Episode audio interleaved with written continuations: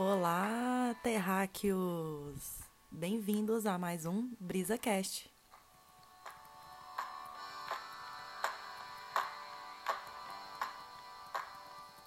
BrisaCast é o meu mais novo podcast que pode bater como uma brisa, mas ao mesmo tempo mudar a sua vida como um verdadeiro furacão.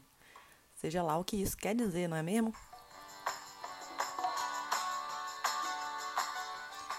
E aí, como vocês estão, meus amores? Bom, eu tô bem e a reflexão do dia de hoje, acho que ela veio bem a calhar, porque eu quero começar a falar agora sobre algo que Jesus falou muito nas mensagens dele, que é para a gente ter fé no futuro, porque bem-aventurados serão os aflitos. Então vamos conversar sobre um pouquinho é, disso hoje.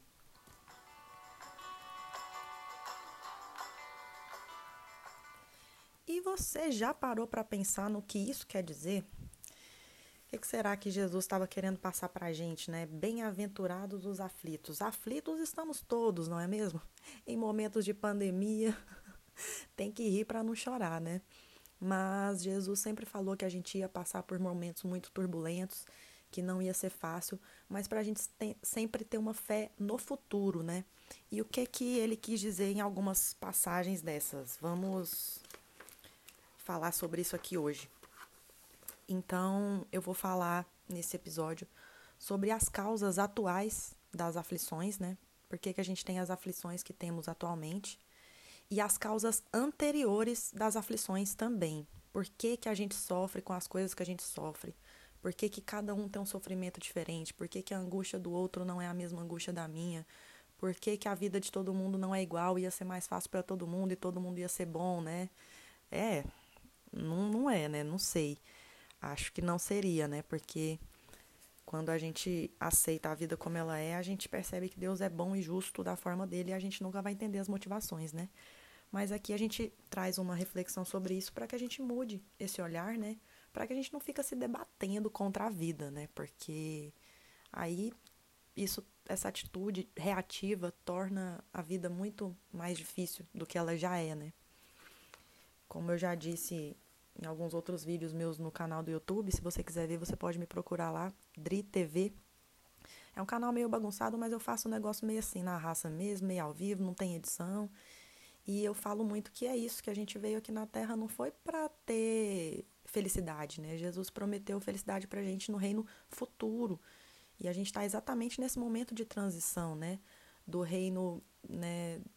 Desse reino do passado, desse reino materialista, desse reino do homem no centro, o homem coordenando tudo. E a gente está transitando agora para uma nova era, né? A nova era que várias é, pessoas já disseram aí, já previram no passado e que a gente sabe que está acontecendo. Mas para esse mundo é, melhor, né, um pouco mais feliz, um pouco melhorzinho, né, do que esse que a gente vive, para ele chegar, a gente precisa mudar nossas atitudes internamente, né? A transformação ela vai vir de dentro para fora. Não é, ah, o mundo vai melhorar lá fora e nós vamos ser todos felizes. Não, tem que vir de um esforço nosso na luz mesmo, é, para a gente vencer nossas sombras, né? Então, vou ler aqui três passagens da Bíblia que falam sobre isso e depois a gente vai ler a, a explicação de Kardec aqui para todas essas coisas. Primeiro, bem-aventurados os que choram, porque serão consolados. Bem-aventurados os que têm fome e sede de justiça, porque serão saciados. Bem-aventurados os que sofrem perseguição pela justiça, porque o reino dos céus é para eles. São Mateus capítulo 5, versículo 4, 6 e 10. 2. Vós sois bem-aventurados, Vós sois pobres, porque o reino dos céus é para vós. Vós sois bem-aventurados, vós que agora tendes fome, porque sereis saciados. Vós sois felizes, vós que agora chorais, porque rireis.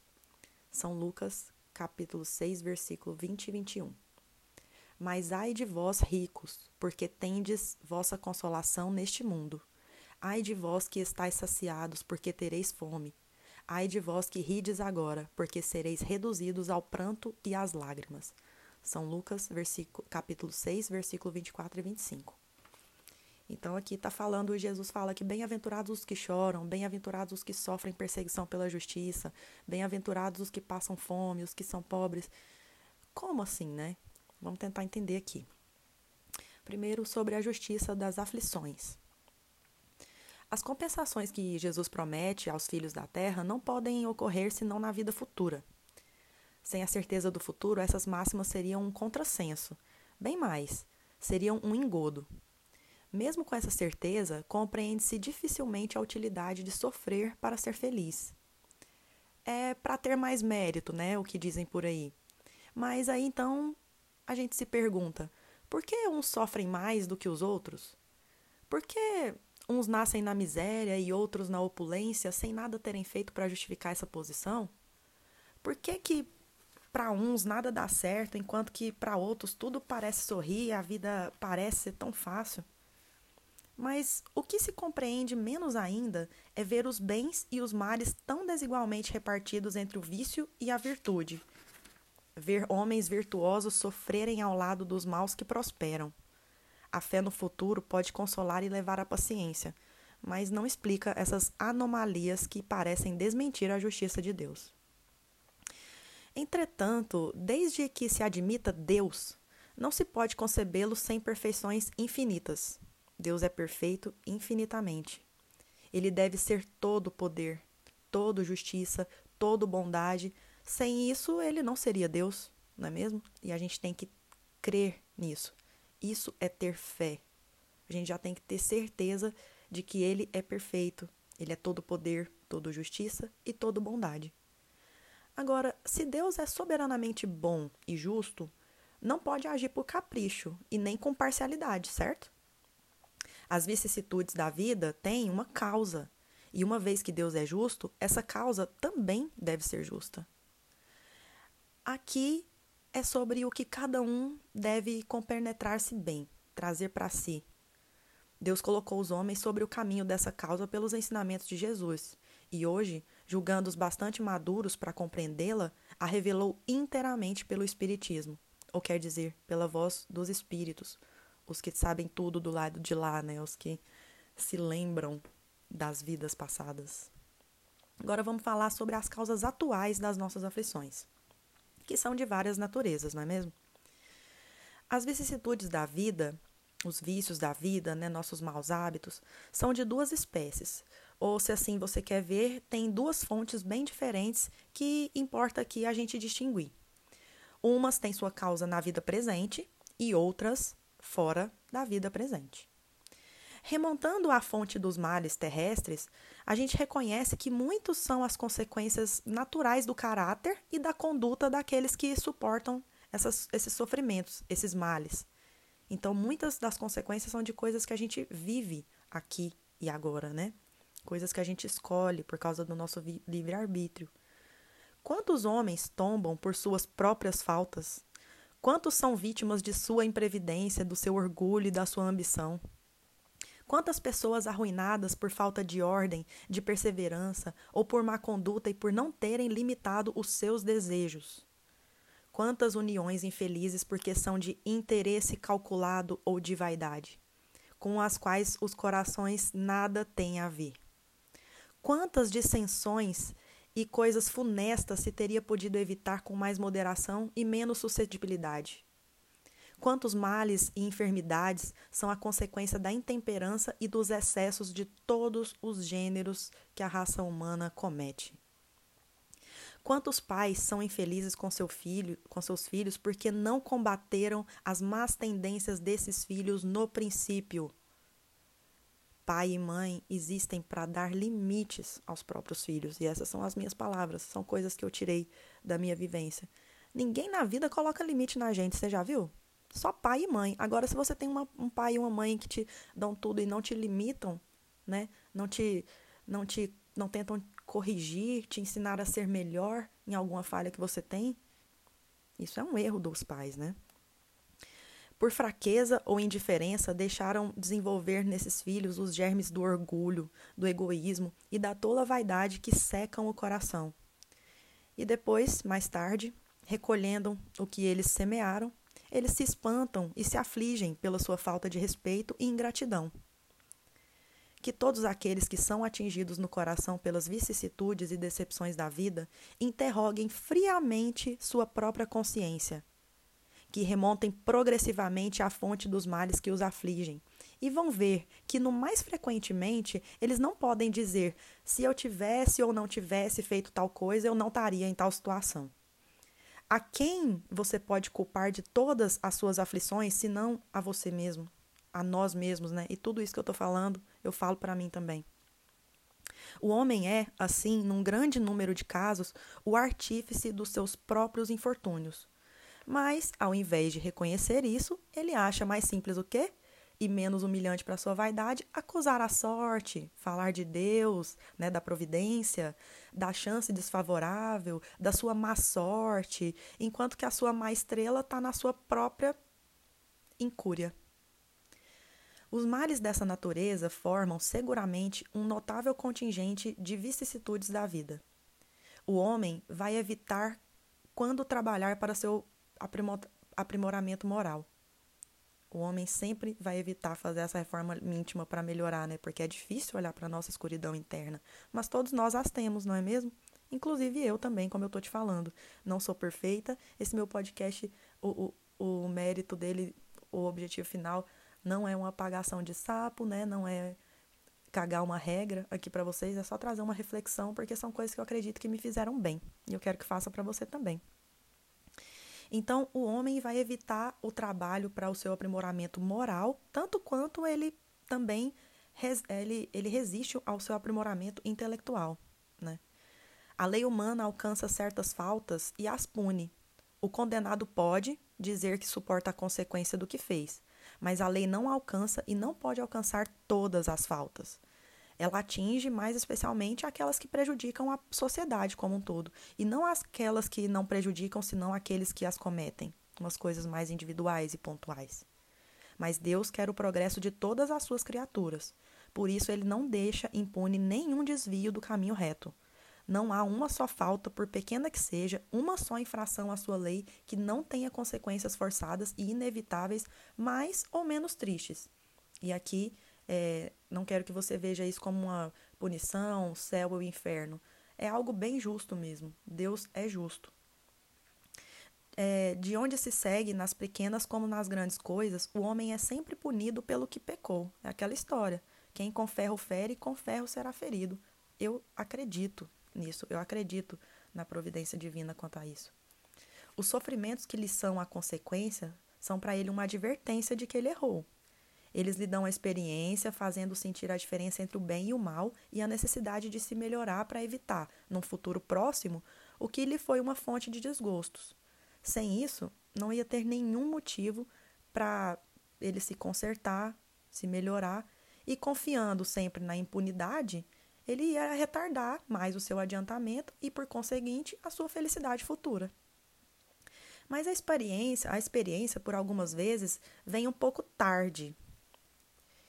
E quando a vida foi dissipada e perturbada, as forças foram também desgastadas. E quando o mal não tem mais remédio, então o homem se põe a dizer: se no início da vida eu soubesse o que, é que eu sei agora, quantas coisas eu não teria evitado. Nossa, se eu fosse recomeçar, eu faria tudo de outro modo. Mas não há mais tempo. Como o obreiro preguiçoso diz: Eu perdi minha jornada. Ele também se diz: Eu perdi minha vida. Mas da mesma forma que pro obreiro o sol se ergue no dia seguinte e uma nova jornada começa, permitindo-lhe reparar o tempo perdido, para esse outro também, depois da noite do túmulo, brilhará o sol de uma nova vida, na qual ele pode aproveitar a experiência do passado e suas boas resoluções para um futuro. Sobre isso aqui, que está sendo dito, né, que as pessoas falam, ah, se eu tivesse no, no, leito da morte ali no fim da vida, a pessoa, nossa, se eu soubesse disso seria diferente, e não sei o que, não sei o que, porque quando a gente tá em aflição, né, tá doente, ou sei lá, perdeu as riquezas, a gente começa a conjecturar umas coisas assim, a gente começa a ficar mais sutil, ver essas coisas da vida, né, porque a dor, né, a dor proporciona o aprendizado da vida, né? Pro, proporciona a gente enxergar o próximo da melhor forma. Quando você está abastado, você tem de, o que comer, do bom e do melhor todos os dias, você faz suas viagens, você tem lá seu trabalho, você é cheio de amigos, você não lembra muito do próximo, né? A gente não lembra. Quando eu falo você, eu não tô falando você, tá? Igual eu tô te falando, falo, é uma reflexão, falo para mim também. Quando eu falo uma coisa, a primeira pessoa que escuta sou eu. Isso tudo serve para mim. É um acalento no seu coração e no meu coração também. E a gente tem que pensar sobre isso. E falando sobre isso, né, das pessoas se arrependerem das coisas que deveriam ter feito, tem um livro muito bom, que você até pode já ter ouvido falar, que é do Drauzio Varela, chama Por um Fio. Lá, o Drauzio Varela, ele trabalha muito com pacientes terminais, né? Pessoas com câncer, assim, AIDS no fim da vida. Então, no momento que ele estava fazendo o tratamento com essas pessoas ali, ele teve curiosidade e fez uma pesquisa com muitas delas ali para ver quais eram os maiores arrependimentos dessas pessoas. E as pessoas têm muitos arrependimentos na vida que elas poderiam ter feito é, enquanto elas estavam com boa saúde, enquanto elas estavam ali no momento, né? Amar mais o próximo, prestar atenção mais na mãe no pai, né? Quando você tá mal, uma briguinha qualquer não é nada. Você, sabe, você até esquece o porquê que você tem raiva das pessoas, você fica mais amoroso. Então, por que a gente não pode ser assim quando a gente está vivo, que a gente está saudável, que a gente está aqui? Por que, que a gente tem que transformar tudo numa competição, não é mesmo? Essa é a minha maior dor, assim, da humanidade, porque eu tenho esse sonho de que a gente ainda vai viver com liberdade, com igualdade, com fraternidade. Eu acho que a gente está muito próximo de entender essas palavras de Jesus, de que nós todos somos irmãos, inclusive somos irmãos de Jesus. Olha que privilégio, né? A gente está aqui numa primeira ligação de brodagem aqui com, com o JC, né? Então a gente tem que acreditar nisso. E a gente tem que tentar ser melhor, não só para o outro, mas para nós mesmos, né? Quando a gente está olhando é, tudo com muito pessimismo, a gente não enxerga o que a gente tem de bom na vida da gente. Tantas pessoas estão aí com dificuldade de respirar, problemas respiratórios, igual agora na Covid, né? Quantas pessoas sofrem para respirar, quantas pessoas não dariam a vida para estar tá respirando bem, para saber que vão sair disso vivas. E nós aqui estamos vivos e estamos reclamando da vida. Olha, Deus, essa energia, a gente tem um plano preparado para a gente e a gente precisa acreditar nisso. E nós que estamos aqui nesse momento de transição para essa nova terra, que é o que eu realmente acredito. E eu gostaria que você acreditasse também, porque dessa forma você consegue viver melhor os seus dias. Sabe isso que tanto se fala de viver no momento presente, de você viver com amor, de você conseguir é, contemplar as coisas belas, as pequenas coisas da vida você, a gente consegue viver um pouco mais feliz. Agora, se a gente ficar prestando atenção na mídia, nas redes sociais, gente, não é todo mundo do mundo que fica falando coisa em rede social, não é todo mundo que tem tempo para ficar, sabe, é, dando opinião e, e entrando em todo o debate no ambiente social.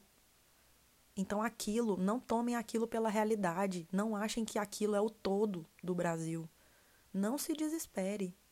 Jesus está falando para a gente que nós somos todos bem-aventurados, que por mais que estamos sofrendo agora, a gente tem que crer que no futuro, se a gente se melhorar, se a gente fizer por merecer, é igual tá falando aqui, tudo tem merecimento.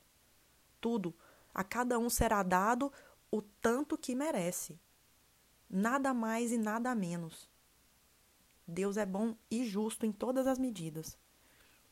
Agora vamos explorar aqui um pouquinho, se ele estava falando das causas atuais das aflições, né? De coisas que a gente faz aqui na vida. Agora vamos falar um pouquinho das causas anteriores dessas aflições. Olha, se há males dos quais o homem é a primeira causa nessa vida, há outros males, pelo menos na aparência, que são completamente estranhos a nós, né? E que parecem atingir a gente como que por uma fatalidade.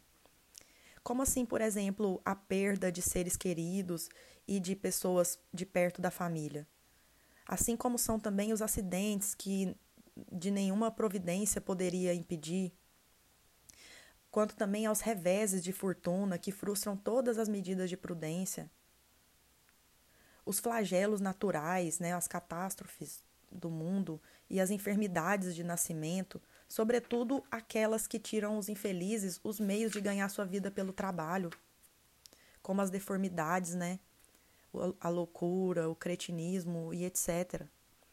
Aqueles que nascem em semelhantes condições seguramente nada fizeram nessa vida para merecer uma sorte tão triste sem compensação, o que não podiam evitar, impotentes para mudarem por si mesmos, o que coloca, os coloca à mercê da comiseração pública.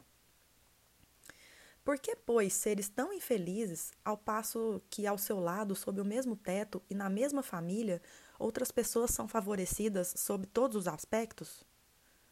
O que dizer, enfim, dessas crianças que morrem em idade é, nova, né?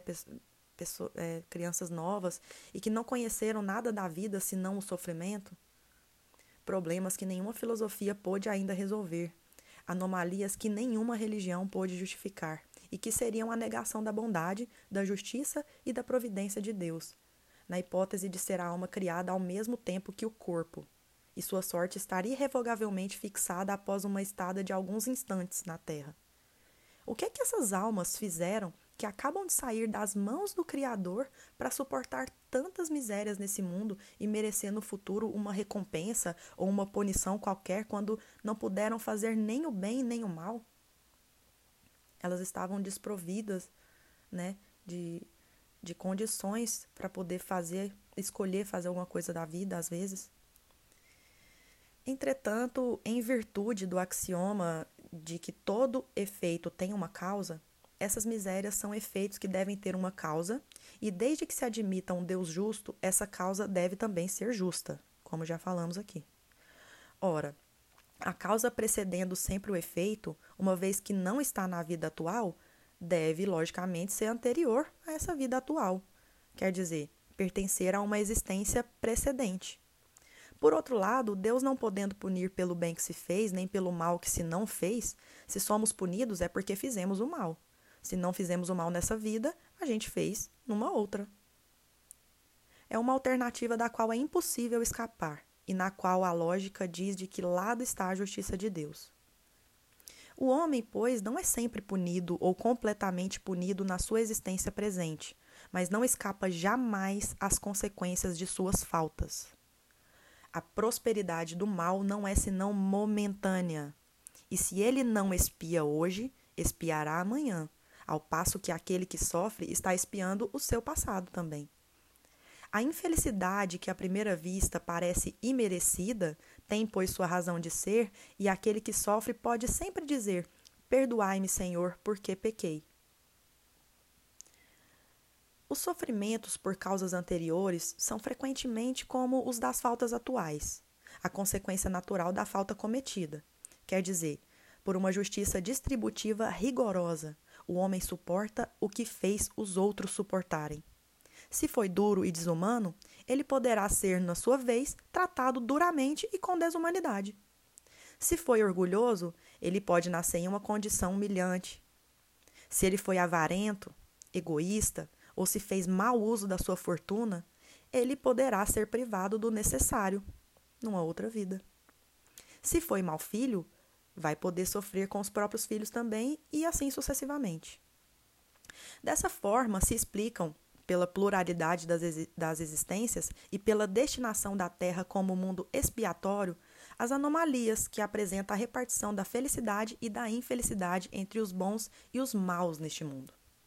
Essa anomalia não existe em aparência, senão porque é considerada sob o ponto de vista presente. Mas se se eleva pelo pensamento de maneira a abranger uma série de existências, vamos ver que cada um recebe a parte que merece, sem prejuízo da que lhe é dada no mundo dos espíritos e que a justiça de Deus jamais é interrompida. O homem não deve jamais perder de vista que está sobre um mundo inferior, onde não é mantido senão pelas suas imperfeições. A cada vicissitude, deve-se dizer que se pertence a um mundo mais elevado, isso não ocorreria, e que depende de e que depende dele não mais retornar a esse mundo trabalhando pelo seu próprio aperfeiçoamento. As tribulações da vida podem ser impostas aos espíritos endurecidos ou muito ignorantes para fazerem uma escolha com conhecimento de causa, mas são livremente escolhidas e aceitas pelos espíritos arrependidos, que querem reparar o mal que eles fizeram e tentar fazer um pouco melhor. Tal é aquele que, tendo feito mal sua tarefa, pede para recomeçá-la numa outra vida, a fim de não perder o benefício do seu trabalho. Essas tribulações são ao mesmo tempo expiações pelo passado que elas punem e provas também para o futuro que elas mesmas preparam para elas mesmas. Vamos render graças a Deus que, na sua bondade, concede ao homem a faculdade da reparação e não condena irrevogavelmente pela primeira falta. Né? Então, até aqui, o que, que a gente entendeu? Que Deus é justo, que todo mundo tem o colhe o que plantou. Se você desconhece alguma causa de alguma aflição sua nessa vida, né? Igual ele deu o exemplo aqui de pessoas que às vezes nascem com alguma deficiência, alguma é, deformidade, se você não fez nada para ter isso nessa vida, com certeza tem a origem em uma outra vida. Porque hoje a suscetibilidade das vidas, a pluralidade das existências, já é algo comprovado, né? Porque o Espiritismo, a doutrina de Allan Kardec, é ciência e filosofia, como a gente já falou aqui no primeiro episódio. É, mas assim, não, não é preciso também a gente acreditar que todo sofrimento que a gente suporta nesse mundo seja necessariamente o indício de uma falta determinada. Eles são muito frequentemente simples provas escolhidas pelo seu próprio espírito para acabar a sua depuração e apressar o seu adiantamento. Assim, a expiação serve sempre de prova, mas a prova não é sempre uma expiação. Né? Ó, a expiação serve sempre de prova, a expiação, você expia alguma coisa que você fez no passado, né? Por exemplo, eles falam muito assim que você sofre tudo que você fez outra pessoa sofrer. Igual ele tá falando, se você, vamos, vamos supor, em uma outra, um outro tempo, você maltratava seus empregados, deixava eles passar fome, numa próxima vida você vai vir numa família e às vezes vai passar fome, né? Para você pagar. Então você tá espiando uma coisa que você fez. Tá vindo exatamente igual para você. Agora, uma prova é, são coisas que você pede para passar na vida, porque a gente faz uma, uma antes de encarnar, né? Porque a gente solicita encarnar para a gente se melhorar, porque a gente tem que passar pela escola da vida para se melhorar mais um pouco. E a gente faz meio que um planejamento, né, de vida. Então, às vezes a gente pede para passar por algumas dificuldades para ver se a gente acorda mais rápido, entendeu? Para ver se a gente evolui mais rápido. Então, essas são as provas. Então, toda expiação é, serve sempre de prova para a gente, mas nem toda prova é uma expiação. Agora, é, provas ou expiações são sempre sinais de uma inferioridade relativa, porque o que é perfeito não tem mais necessidade de ser provado, que é o que Jesus não precisa passar mais. A gente já sabe que ele é perfeito, ele não precisa mais ser provado. Quando ele veio para cá e sofreu tudo aquilo, ele veio por escolha. Quer acredite ou não, mas foi. Por isso que a gente exalta tanto a atitude dele de ter descido aqui por nós, né? Porque ele não precisava. Ele desceu por amor, para nos ensinar a, alguma coisa, né? Como ele ensinou várias, porque ele sabia que as palavras dele iam ficar, perpetuar pelo, pelos séculos e séculos. Amém, né? Um espírito pode ter adquirido um certo grau de elevação, mas querendo avançar ainda mais, ele solicita uma missão, uma tarefa a cumprir, da qual ele vai ser tanto mais recompensado se sai vitorioso, quanto a luta tenha sido mais penosa. Que esse daqui já é o caso também de Chico Xavier, que ele já era um, um, um ser iluminado, mas ele pediu para vir para se provar mais, ele veio como uma, uma encarnação missionária. Existem também vários tipos de, de encarnação, um dia podemos falar sobre isso também. Tais são, mais especialmente, essas pessoas de instinto naturalmente bons, de alma elevada, de nobres sentimentos inatos, que parecem não ter trazido nada de mal de sua precedente existência e que suportam, com uma resignação toda cristã, as maiores dores, pedindo a Deus para suportar sem lamentações. Igualzinho Chico. Podem-se, ao contrário, considerar como expiações as aflições que excitam as queixas e compelem o homem à revolta contra Deus. O sofrimento, que não excita lamentações, pode sem dúvida ser uma expiação, mas é um indício de que ele foi antes escolhido voluntariamente do que imposto, e a prova de uma forte resolução, o que é um sinal de progresso. Os espíritos não podem aspirar à felicidade perfeita senão quando são puros. Toda mancha lhes interdita a entrada nos mundos felizes. Porque a gente é, sintoniza o mundo que a gente vai viver através da nossa vibração, né, da nossa sintonia, com pessoas que são parecidas com a gente. Então não tem como a gente entrar lá no mundo feliz, onde todo mundo é perfeito. Não tem jeito. A gente ainda não chegou lá, colega, mas estamos indo. E tais são também os passageiros de um navio atingido pela peste, aos quais a entrada de uma cidade é interditada, até que sejam purificados. Como a gente está passando na pandemia hoje, né? É nas suas diversas existências corporais que os espíritos, que somos nós, né, se desfazem pouco a pouco das suas imperfeições. As provas da vida adiantam, quando bem suportadas, como expiações, elas apagam as faltas e nos purificam. É o remédio que limpa a chaga e cura o enfermo. Quanto mais grave é o mal, mais o remédio deve ser enérgico. É lógico isso aqui, né? Aquele, pois, que sofre muito, deve-se dizer que tem muito a espiar. E se ficar feliz de ser logo curado. Agora depende dele, pela sua resignação, tornar esse sofrimento proveitoso e não perder-lhe os frutos pelas lamentações, sem o que estaria por recomeçar. Então aqui ele fala para a gente não perder né, uma existência só reclamando e chorando e se fazendo de vítima.